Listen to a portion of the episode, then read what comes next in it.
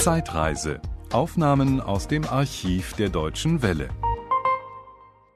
Ach, das tue ich eigentlich ungern, weil das ist immer so diffus und das ist immer so kompliziert. Diese Schimanski-Tatorte wie auch die Filme sind ja nicht ganz einfach zu verstehen. Hier ist es eigentlich ein sehr schönes Thema. Das hat natürlich seine Ecken und Kanten. Der Schimanski hat was bis dato noch keiner gewusst hat, eine Ziehtochter. Die hat er großgezogen, hat mit einer Frau zusammengelebt, vier Jahre war er, mit viereinhalb Jahren hat er mit ihr zusammen gelebt, ist natürlich, wie Schimanskis Art, ist ausgebrochen irgendwann, weil er also den häuslichen Mief und den sich langsam abzeichnenden bürgerlichen Einengungsprozess nicht mehr mitmachen wollte, hat natürlich die Familie verlassen, das Kind war zwölf, jetzt trifft er die wieder nach zehn Jahren und jetzt ist sie 22 und jetzt wird gezeigt, wie ist die Konfrontation mit dem Mädchen, was er für zehn Jahre nicht gesehen hat. Was ist aus ihr geworden? Was hat sie letztendlich von Schimanski gelernt? Was äh, hat sie mitbekommen in diesen viereinhalb Jahren, wo sie ja zumindest schon aufnahmebereit gewesen ist.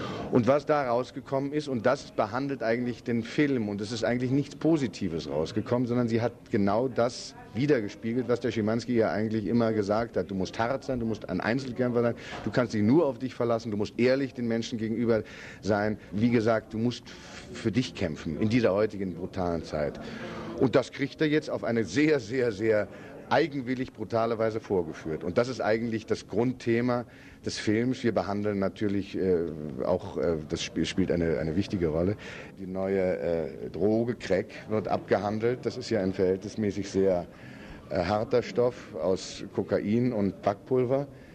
Äh, das ist ein Teil des Films, damit wir ein bisschen Spannung aufbauen. Aber es ist mehr auf eine psychologische Ziellinie äh, abgehoben, das Ganze. Was ist denn dieser Schimanski für ein Mensch?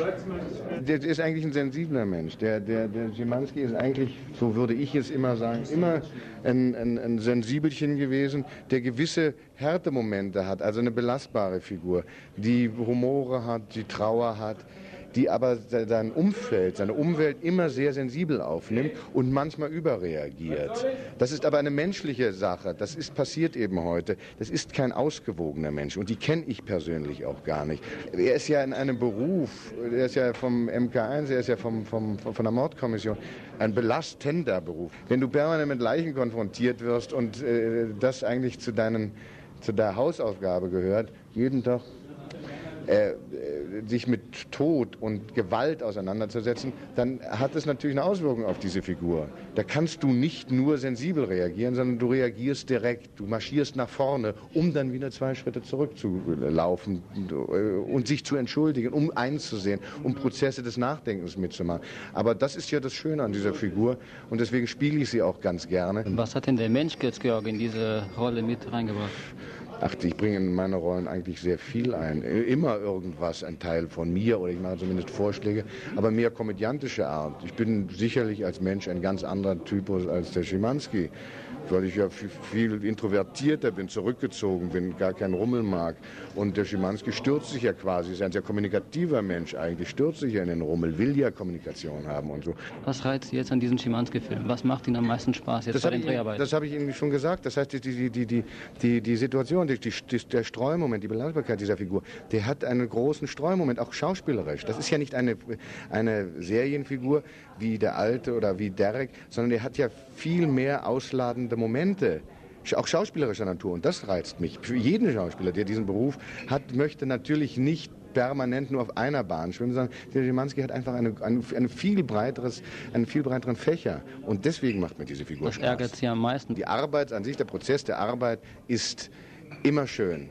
Das Einzige, was eben nie schön ist, dass die Rolle so gewaltig groß ist, dass ich ja quasi in jeder Einstellung drin bin und dass wir wirklich von 12 bis 14, manchmal sogar 17 Stunden drehen müssen. Das hält natürlich ein normaler Mensch nicht aus unter dieser Stresssituation.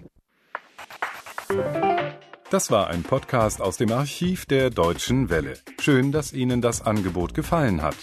Empfehlen Sie uns doch bitte weiter. Deutsche Welle.